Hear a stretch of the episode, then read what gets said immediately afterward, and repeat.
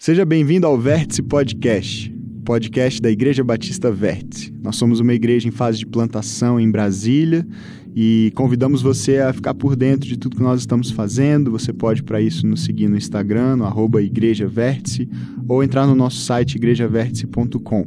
Nós estamos é, compartilhando toda segunda-feira aqui com você um novo episódio que é baseado nas nossas reflexões de domingo. Espero que você goste da mensagem de hoje e, se você quiser, compartilhe com mais amigos, familiares, para que mais pessoas possam também ser alcançadas por Jesus e pela Sua palavra. Vamos lá para o nosso episódio de hoje. Deus te abençoe. E nós vamos seguir então nessa caminhada na semana passada, o nosso foco foi a morte, a morte de Jesus e, e, essa morte que nós precisamos passar também, pela qual nós precisamos passar com Ele. Nós olhamos para aquela cena da crucificação em que dois ladrões, dois criminosos são crucificados também com Jesus, um à direita e um à esquerda. E hoje nós vamos falar sobre ressurreição, obviamente, porque é domingo de ressurreição. E eu escolhi uma das cenas que compõem a narrativa ali dos evangelhos da ressurreição de Jesus, que está lá em Lucas, no capítulo 24. Você pode abrir a sua Bíblia ou acompanhar aqui é, a, a TV. Lucas 24, a partir do verso 13. A gente vai ler até o verso 32. Diz assim a palavra de Deus. Naquele mesmo dia, dois deles, e aí, só para situar, aquele dia é o dia da ressurreição, é o domingo em que Jesus ressuscitou, ok? Naquele mesmo dia, dois deles estavam indo para um povoado chamado Emaús, a 11 quilômetros de Jerusalém. No caminho, conversavam a respeito de tudo o que havia acontecido. E enquanto conversavam e discutiam, o próprio Jesus se aproximou e começou a caminhar com eles, mas os olhos deles foram impedidos de reconhecê-lo. Ele lhes perguntou: Sobre o que vocês estão discutindo enquanto caminham?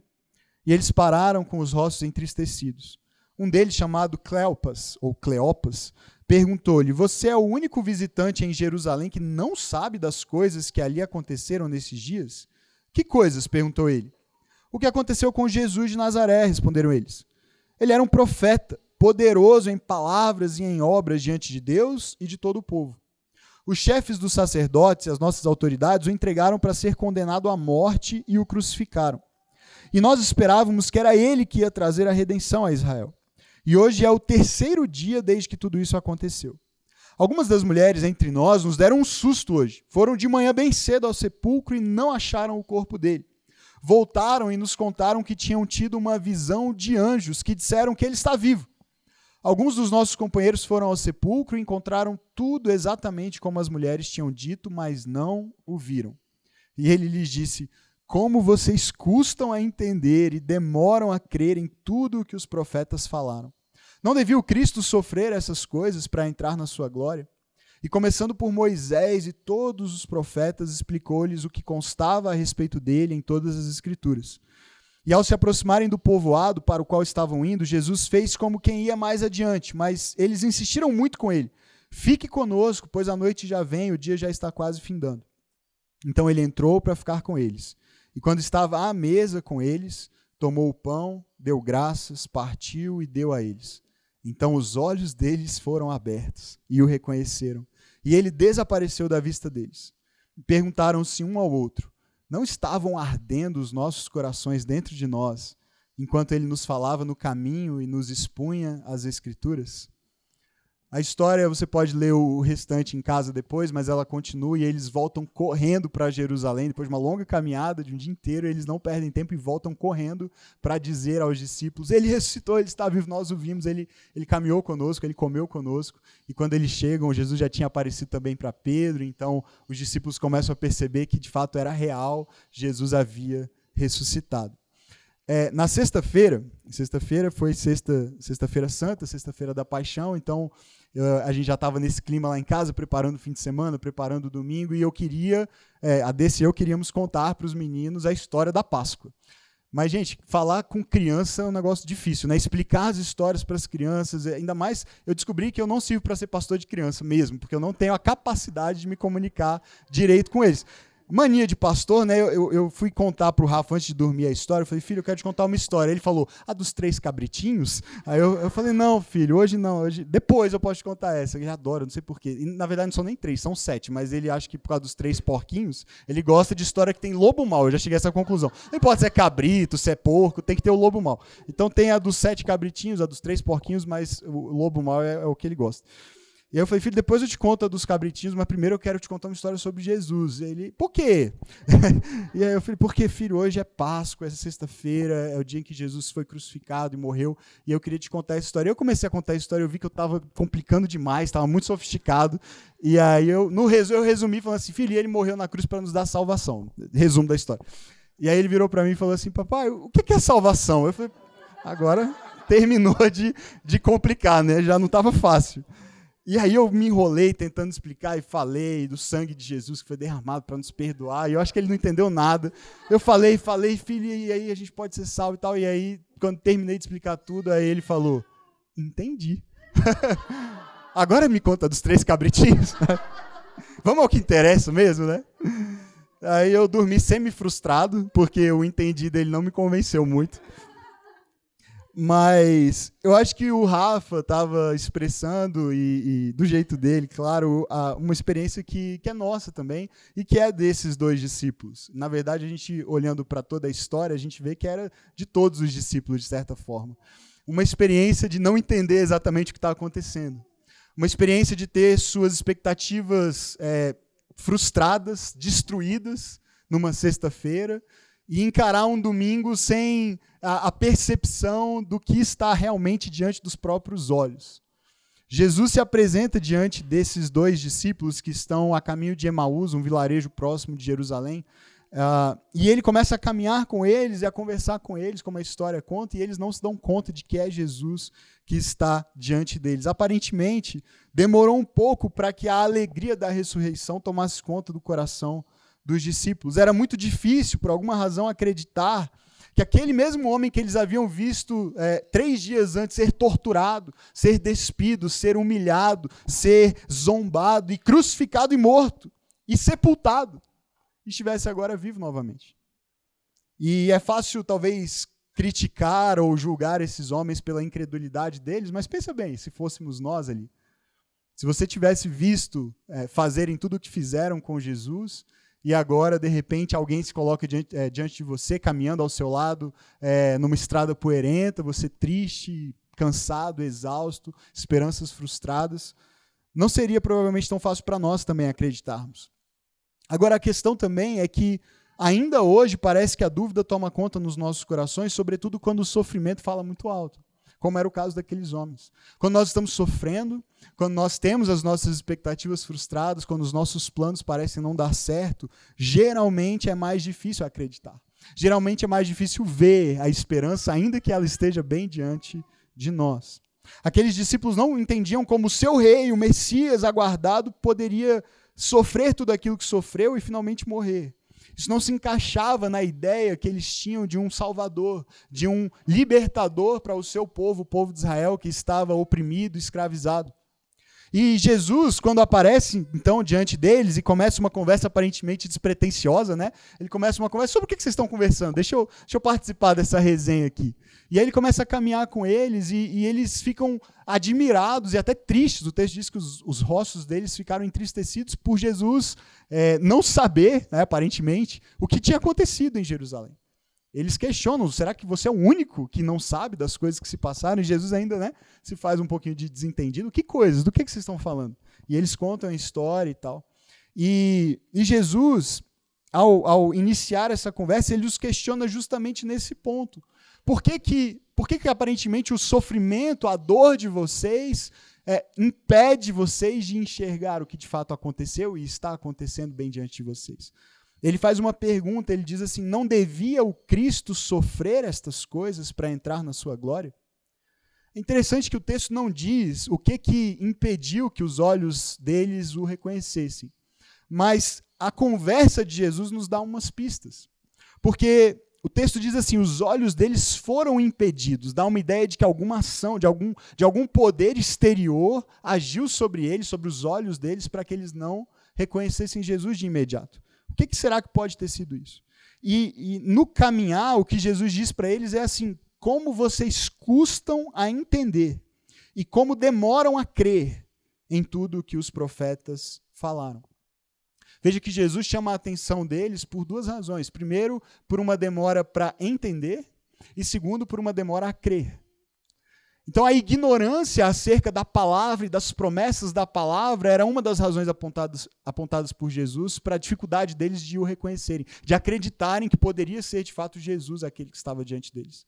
A ignorância acerca do que as promessas da palavra de Deus do Antigo Testamento diziam, de que haveria sim um Messias, haveria sim um Salvador, haveria sim um, um rei que viria libertar Israel da opressão e da escravidão, mas a maneira como esse rei, esse Messias faria isso seria por meio da dor e do sofrimento e da cruz.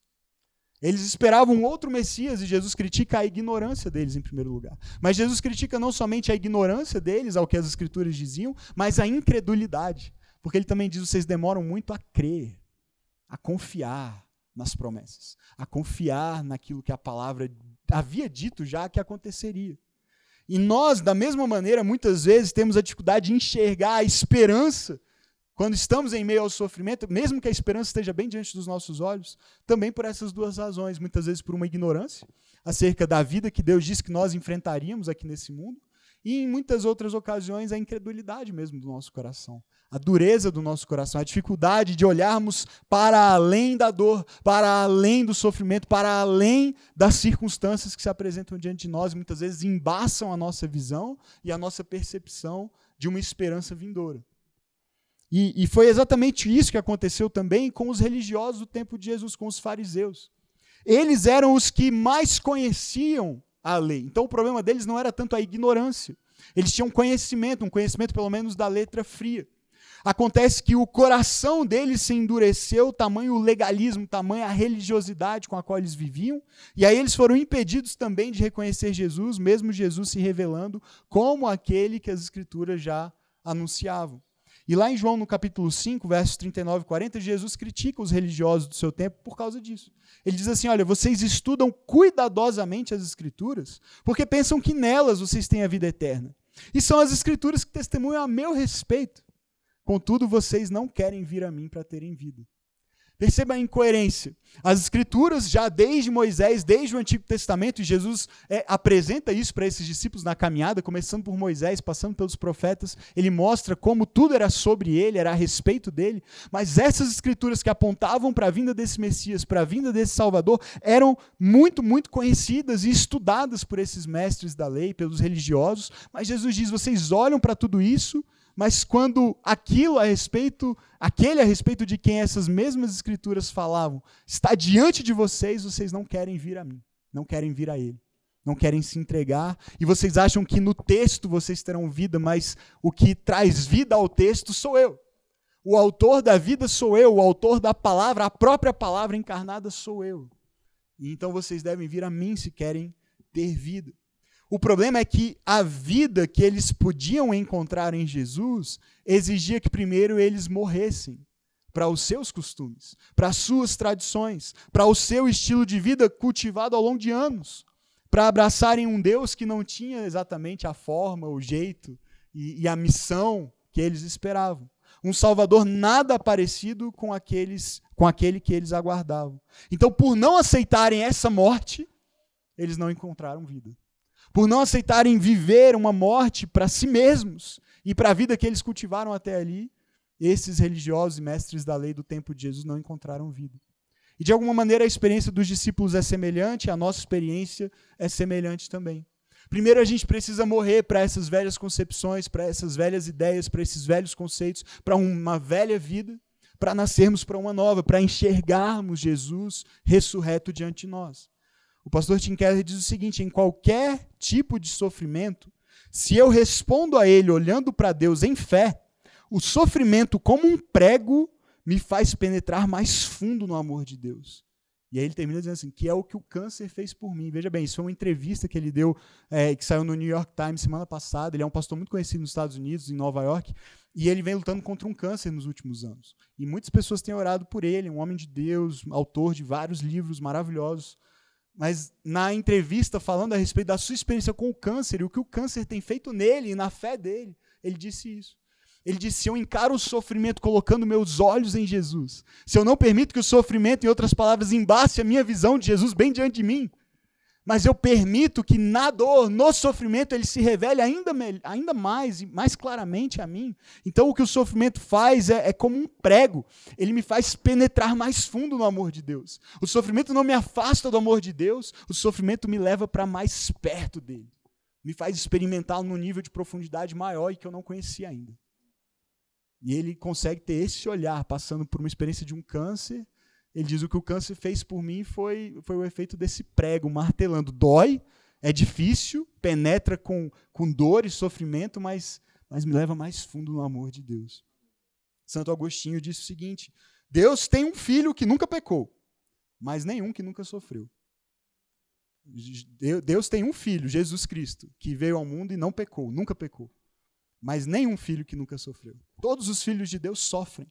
O sofrimento não é o diferencial entre aqueles que creem em Deus e aqueles que não creem em Deus. Porque o sofrimento é uma experiência comum a todos debaixo do sol.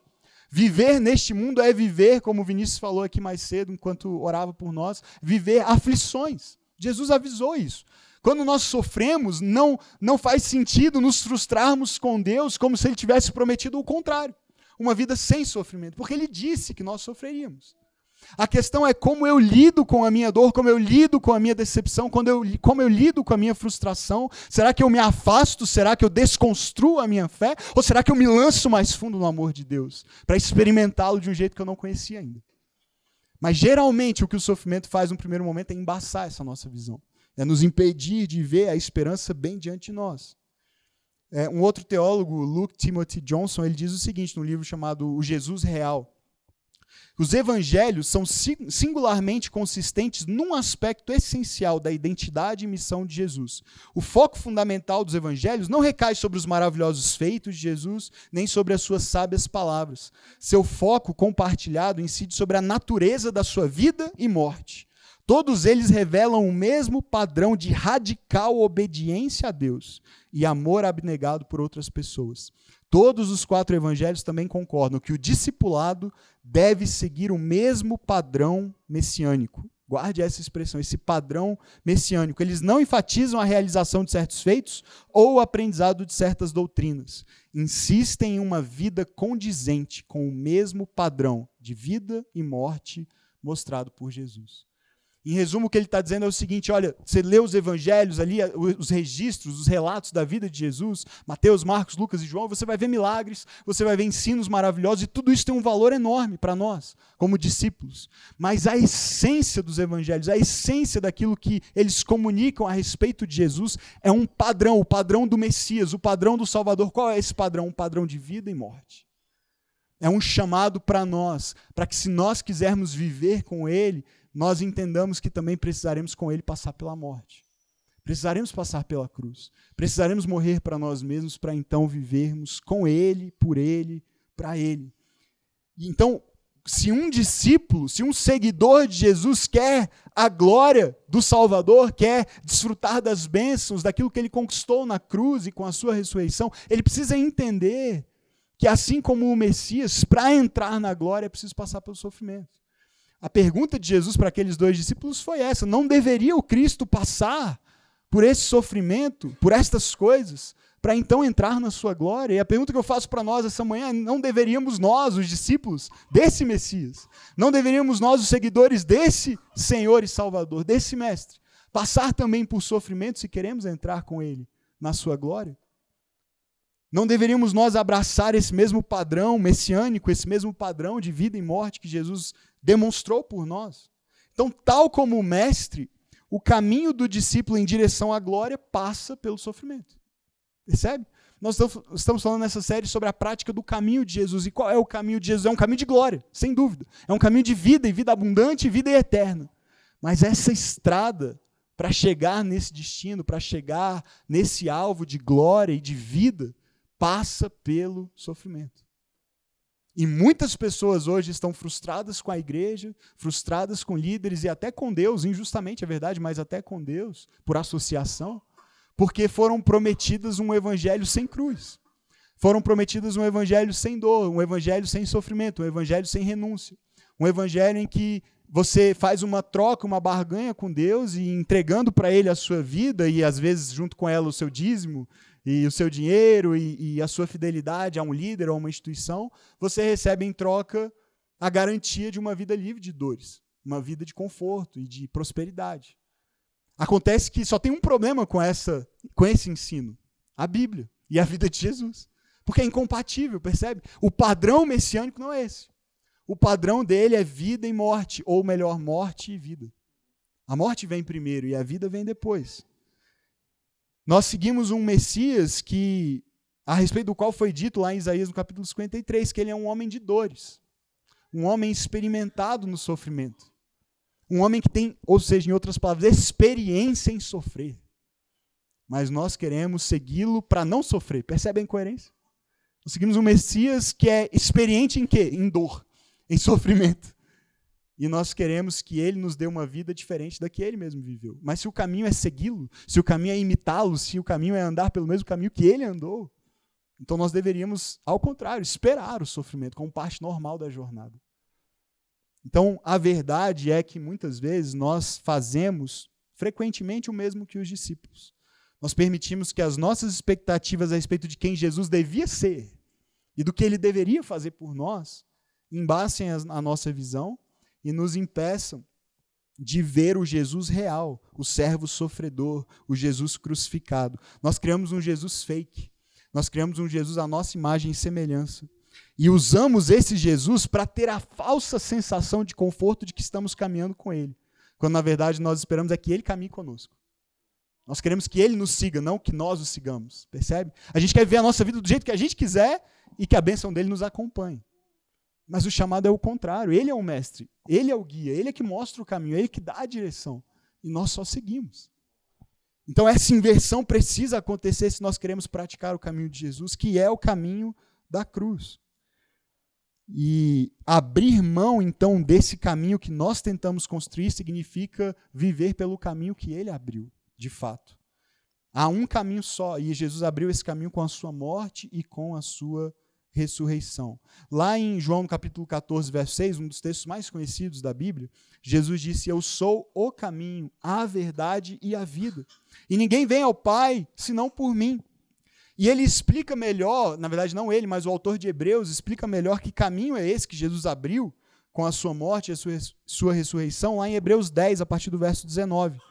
Diz assim: Portanto, irmãos, temos plena confiança para entrar no Santo dos Santos pelo sangue de Jesus, por um novo e vivo caminho que ele nos abriu por meio do véu, isto é, do seu corpo. Aqui, bem rápido para explicar, mas no templo havia um espaço que era o espaço mais sagrado do templo de Jerusalém, chamado Santo dos Santos. E esse espaço era guardado, protegido por um grande véu, que diz o texto dos evangelhos, se rasgou de cima a baixo quando Jesus morreu na cruz. E esse véu simbolizava uma separação, a impossibilidade de que nós, pessoas comuns, acessássemos a presença de Deus por conta dos nossos pecados. Então, só quem entrava lá era o sumo sacerdote e só uma vez por ano, fazendo sacrifícios de expiação dos pecados dos seus próprios e do povo inteiro. E então ele podia entrar naquele lugar para representar o povo diante de Deus e Deus diante do povo ao retornar.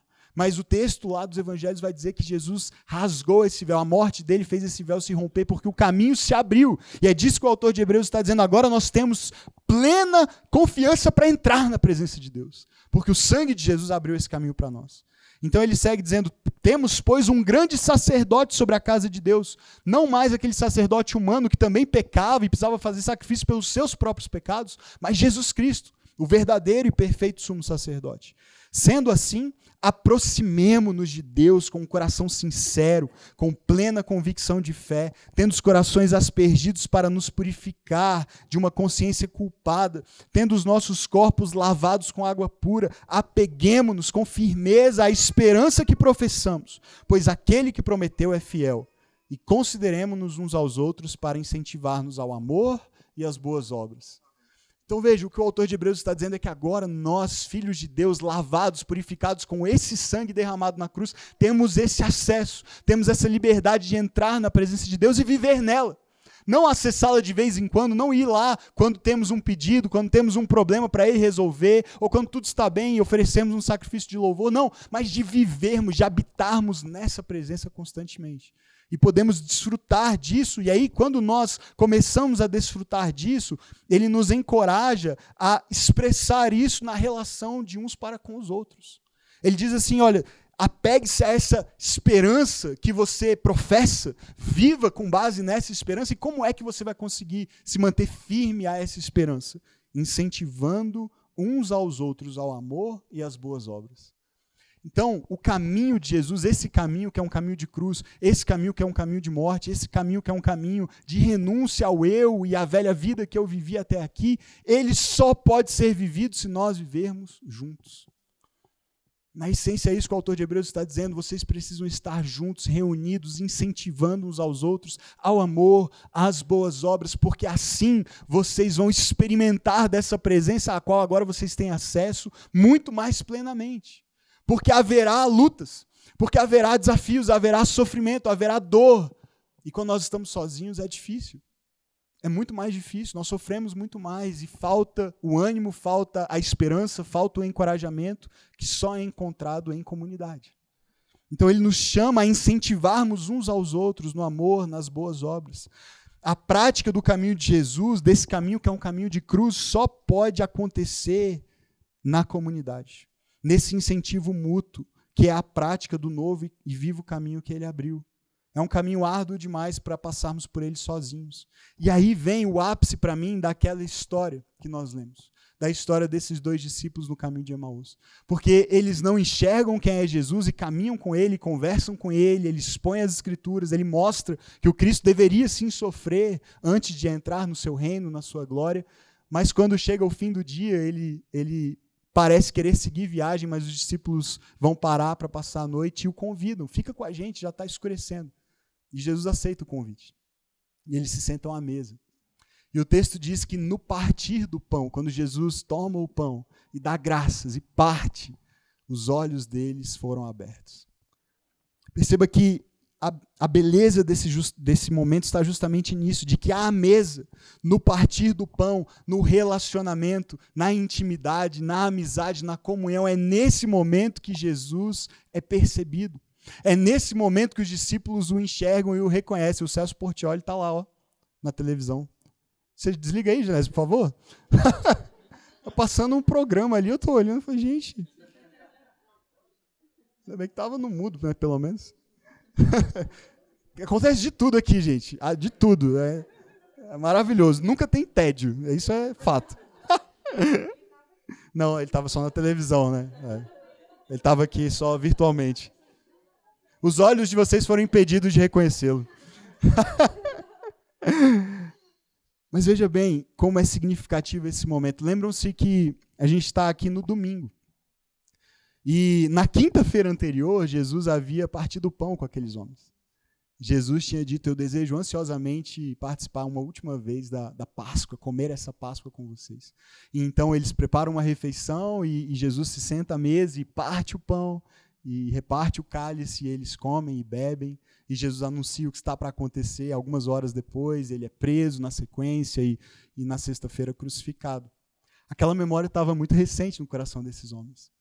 E eles, num primeiro momento, não enxergam Jesus, não reconhecem Jesus, mas quando ele parte o pão, quando ele faz aquilo de novo, uma cena que eles tinham visto dias antes, e ele dá o pão para eles comerem, então os olhos deles, diz o texto, foram abertos.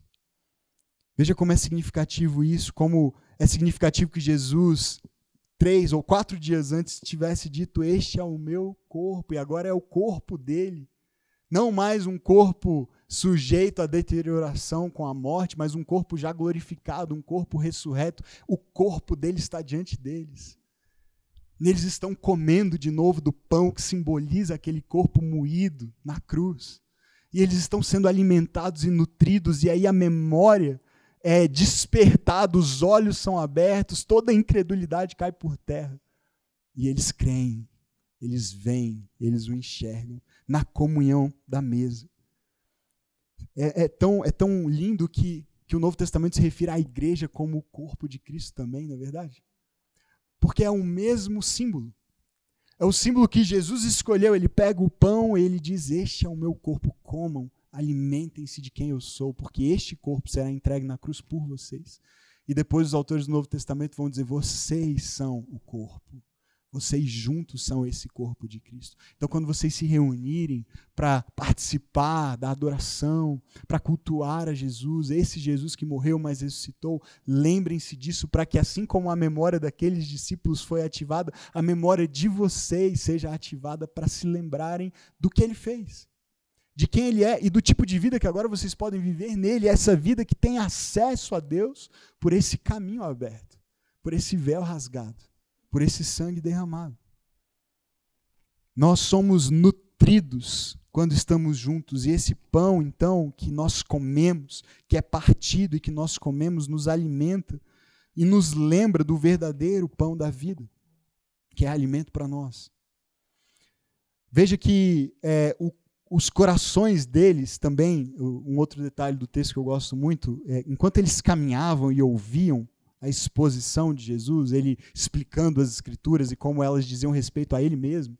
O texto, depois que os olhos deles são abertos e Jesus desaparece e vai embora, eles olham um para o outro, eu fico tentando imaginar essa cena, deve ter sido muito interessante, né? Eles ficando ali sem saber muito bem o que fazer, o que dizer diante daquilo tudo. O texto só registra uma frase que eles disseram. Os, os nossos corações não estavam ardendo, não ardiam os nossos corações enquanto no caminho ele ele expunha as escrituras, tinha, tinha alguma coisa acontecendo, tinha, tinha algo nele que era diferente. A gente não enxergava, a gente não sabia quem era, a gente não reconheceu, mas o nosso coração sabia que nós estávamos diante de alguém especial, que algo de especial estava acontecendo naquele momento, no, no, no, na exposição das escrituras. E naquele a respeito de quem as escrituras falavam, que estava bem diante dos nossos olhos. E eu fico eu fico muito mexido com essa passagem, com essa parte desse texto, porque essa experiência provavelmente já aconteceu com vocês, já aconteceu comigo algumas vezes, e, e tem sido a minha oração nesses últimos dias que volte a acontecer e que aconteça com cada vez mais frequência, para mim e para nós como igreja. Essa experiência de deixarmos que os nossos corações ardam de novo deixar que os nossos corações ardam na presença dEle, deixar que os nossos corações ardam diante da palavra dEle exposta, deixar que os nossos corações se ardam e, e os nossos olhos sejam abertos no partir do pão, na comunhão, na vida em comunidade, nesse incentivo de uns para os outros, para com os outros, ao amor e às boas obras, que a gente tenha corações que ardam, que a gente tenha olhos que enxerguem, amém? Porque Ele está aqui, porque ele ressuscitou, ele está vivo, ele está diante de nós. E só faz sentido sermos igreja por conta disso. Porque se ele tivesse permanecido na sepultura, nada disso faria sentido. O apóstolo Paulo diz: se ele não ressuscitou, a nossa fé é vã, a nossa esperança é vã e nós somos os mais infelizes de todos os homens. Porque estamos vendo uma ilusão. Estamos seguindo um, um Deus morto, um rei morto. Mas se ele ressuscitou, então nada disso é em vão. Na verdade, esse é o sentido da vida. Esse é o caminho para a vida. Ele é, de fato, o caminho, a verdade e a vida. E à medida que nós caminhamos com Ele e praticamos o caminho dele e comemos com Ele uns com os outros, temos o nosso coração gradativamente transformado, aquecido, ardendo por conta disso, por conta dele, da sua, da sua palavra ganhando vida em nós. Nós vamos sendo reanimados, nós vamos deixando a morte e voltando à vida os nossos olhos são abertos para finalmente enxergar aquele que sempre esteve lá. Que viu tristeza e dor e viu a nossa tristeza e dor, mas nos sustentou na caminhada, mesmo quando os nossos olhos não enxergaram. Mesmo quando a gente achava que ele estava ausente. Ele sempre esteve lá. Quando nós pensávamos não ter forças para continuar, ele se revelou como pão para nos nutrir, como a água viva que mata a nossa sede. Ainda que pareça morto, ele está vivo e pronto para nos conduzir à vida do outro lado dessas experiências de morte que nós vivemos aqui nesse mundo. Amém? Ele nos deu, para terminar, um resuminho aqui, mas ele nos deu algumas coisas para nós vivermos essa vida que ele nos chama a viver, para nós praticarmos esse caminho. Ele nos deu um caminho.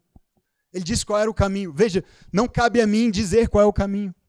Não cabe à igreja inventar um novo caminho. Nós somos uma nova igreja, mas o caminho é o velho e antigo caminho da cruz. Não há nada de novo nisso. É o mesmo caminho, é o mesmo evangelho, porque é o mesmo Jesus. Ele morreu e ressuscitou e ele continua sendo resposta para mim e para você. Ele continua sendo o caminho de vida para mim e para você.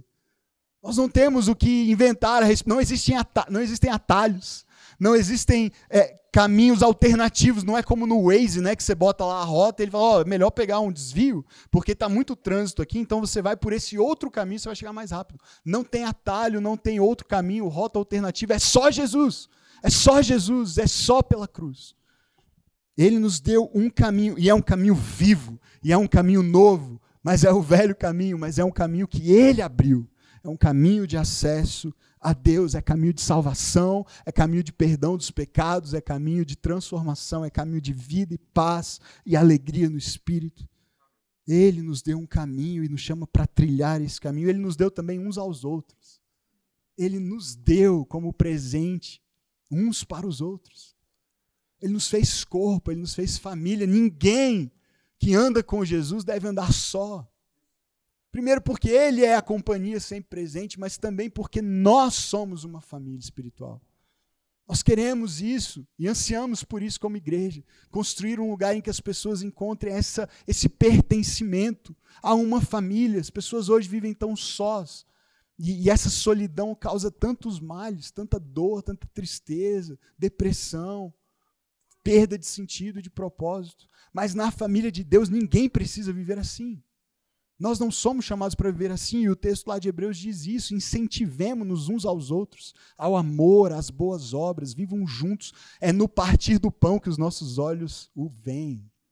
Então nós precisamos partir o pão juntos, nós precisamos comer juntos, tomar café juntos, nós precisamos caminhar juntos, porque, de novo, é um caminho de cruz. Mas quando nós carregamos os fardos pesados uns dos outros, esse caminho se torna mais leve e mais prazeroso. Ele nos deu uns aos outros. Ele nos deu também uma palavra. Uma palavra que deve fazer o nosso coração arder.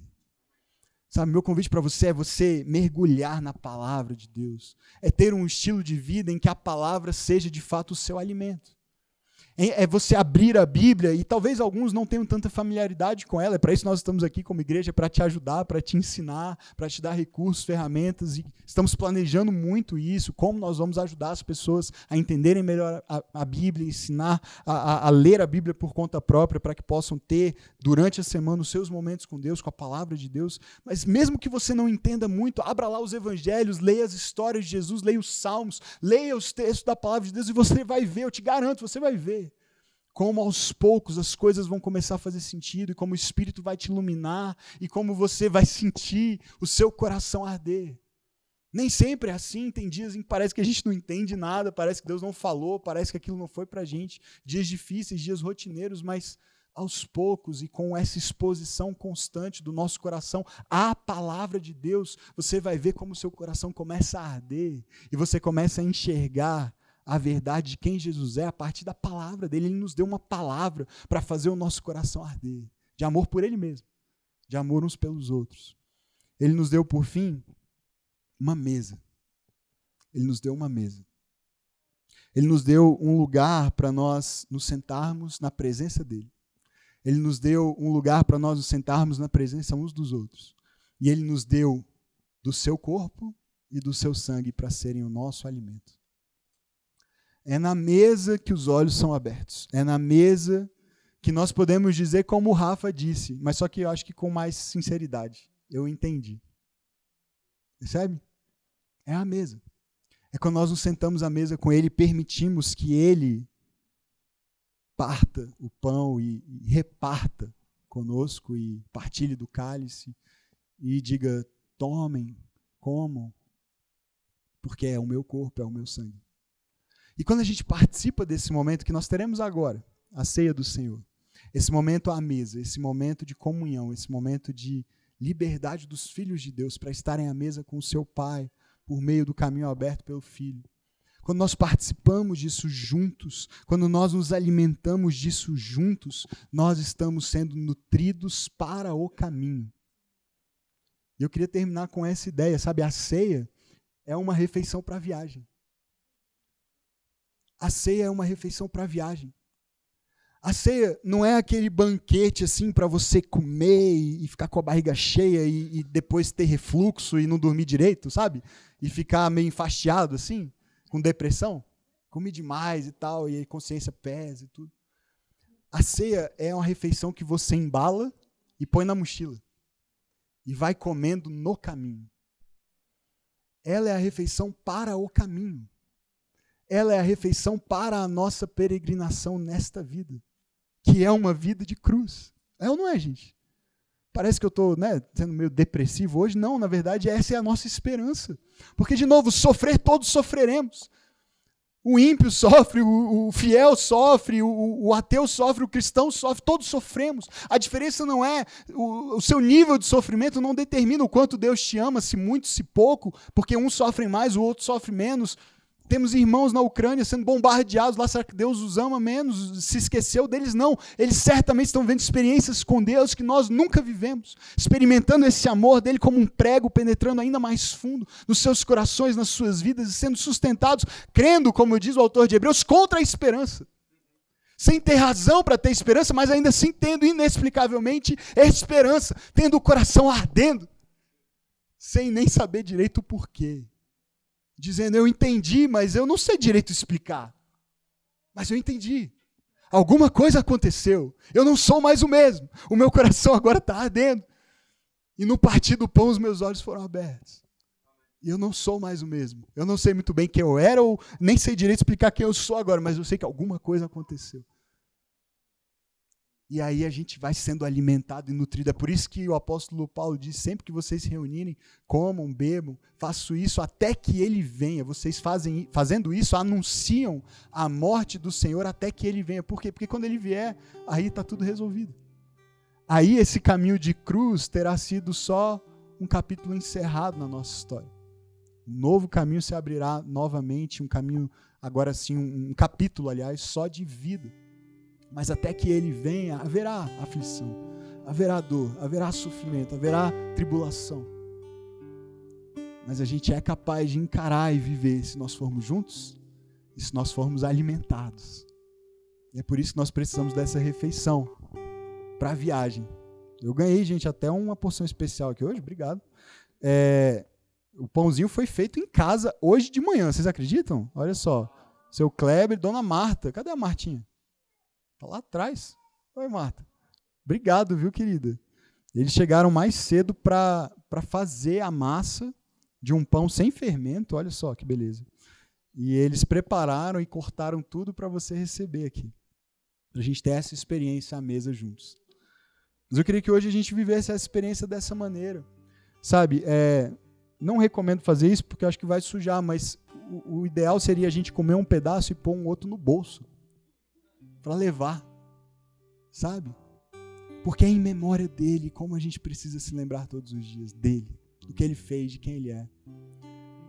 É, é como se a gente levasse esse pãozinho aqui, podia ser uma porção até maior, né? Porque para a semana toda, mas, mas aí na segunda-feira eu, eu tô lá, puxa, meu chefe dando trabalho, desgaste em casa com as crianças e conta para pagar e, e, a conta não fecha e, e aí eu como um pedacinho e eu me lembro. Ele venceu, ele ressuscitou. Vai ficar tudo bem. Ele me conduz, ele me sustenta. E aí eu mando uma mensagem para alguém que eu sei que está passando por uma luta e é como se pela mensagem eu mandasse um pedacinho para ele e encorajasse, orasse por ele e ele por mim. E aí na terça-feira a coisa fica feia outra vez e eu pego mais na mochila mais um pedacinho e eu como e eu sou lembrado de novo e de novo. E a gente vai vivendo assim, sabe? Partindo esse pão e distribuindo um pedacinho aqui para Ana. E aí eu dou um pedacinho para o Felipe. E a Lê, vem cá pegar um para você também. E eu acho que tem aí para distribuir. Se tiver, pode distribuir, por favor. Você vai ganhar um também, porque senão todo mundo vai ficar com o que eu peguei com a mão é meio, né, anti-higiênico. Mas a gente vai, a gente vai partindo, sabe, e distribuindo e, e ele vai nos alimentando dele mesmo. Não é de outra coisa. É dele mesmo, porque o pão é símbolo e, e vai dar fome de novo daqui a pouco. E se você é como eu, vai dar fome em meia hora, assim. Não vai durar muita coisa. Mas ele não. Quando o alimento é ele, quando a bebida é o sangue dele, quando o alimento é o corpo dele, então nós somos saciados de verdade. Nós temos pão vivo que desceu do céu, a água viva que, que mata a nossa sede, nos sustentando para a jornada. Eu quero orar com você e te convidar hoje a celebrar esse cordeiro que foi morto, mas ressuscitou. E porque ele vive, nós também vivemos. Porque ele vive, nós também temos essa esperança viva e a certeza de que seremos nutridos para a jornada, de que o caminho será difícil, e é mesmo, é mesmo, mas você não está só. E nós não podemos fazer essa jornada desnutridos, não é verdade? Nós precisamos ser sustentados. E o que nos sustenta é o pão, é o cálice, é o corpo, é o sangue de Jesus. Vamos orar.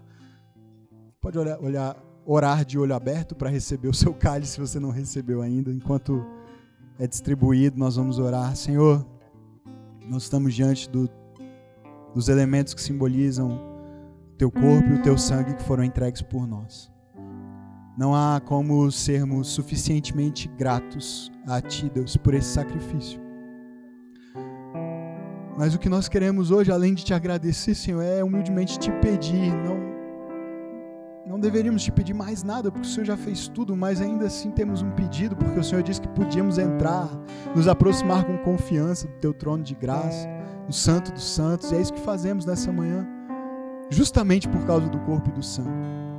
O nosso pedido, Senhor, é que o Senhor nos lembre, o Senhor nos lembre e que a gente nunca esqueça. Que a gente tenha esse alimento para a viagem, para a jornada, para essa peregrinação que é tão, tão árdua muitas vezes nesta vida. Nós passamos por doenças, Pai, nós passamos por luto, perdas, por traumas, por feridas, por traições, por abandono, nós passamos por privação, às vezes financeira. Nós nos sentimos sós, muitas vezes a nossa tristeza não pode nem ser explicada, mas ela está ali, talvez seja a experiência de alguns hoje. Eu peço em nome de Jesus que o Senhor nos lembre, nos lembre da vitória do Cordeiro, nos lembre da tua morte, da ressurreição e da tumba vazia. Que a tua palavra continue a aquecer nossos corações nos momentos de frieza espiritual. Deus, que o pão sustente o nosso corpo. Deus, que o cálice nos sacie a sede da vida, muitas vezes seca, amarga, que alguns enfrentam. Pai, que seja doce, como esse suco de uva e mais. Doce como o teu amor, doce como a tua própria vida derramada sobre as nossas vidas. Vem nos sustentar para essa jornada, porque o Senhor é o nosso alimento. E nós te louvamos e te glorificamos, porque há esperança de que um dia toda dor cessará, de que um dia não haverá mais dor, não haverá mais lágrima, haverá somente a tua luz brilhando e iluminando a nossa vida. A glória do Senhor sendo revelada plenamente e nós a contemplaremos face a face, mas até que esse dia chegue, sustenta-nos no caminho Ajuda-nos a vermos juntos isso, encorajando-nos, incentivando-nos para aliviar os fardos pesados uns dos outros. E nós nos alegramos com essa esperança viva que há em Cristo Jesus. Em teu nome oramos. Amém. Antes de comermos e bebermos, fique de pé, vamos cantar essa, essa linda, esse hino antigo, lindo, que, que diz que porque Ele vive, nós podemos crer, nós podemos crer no amanhã, a esperança de vida e vida eterna em Cristo. E a gente vai cantar e na sequência eu vou conduzir nesse momento em que nós vamos comer e beber juntos, tá bom?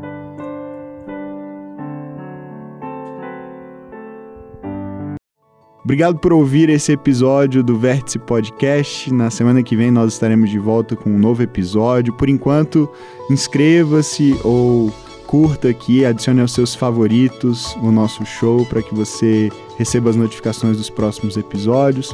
Se você puder, deixe uma avaliação e compartilhe com alguns amigos também. Isso nos ajuda bastante a fazer com que a mensagem sobre Jesus alcance mais pessoas. Prazer ter você aqui com a gente. Deus abençoe a sua vida.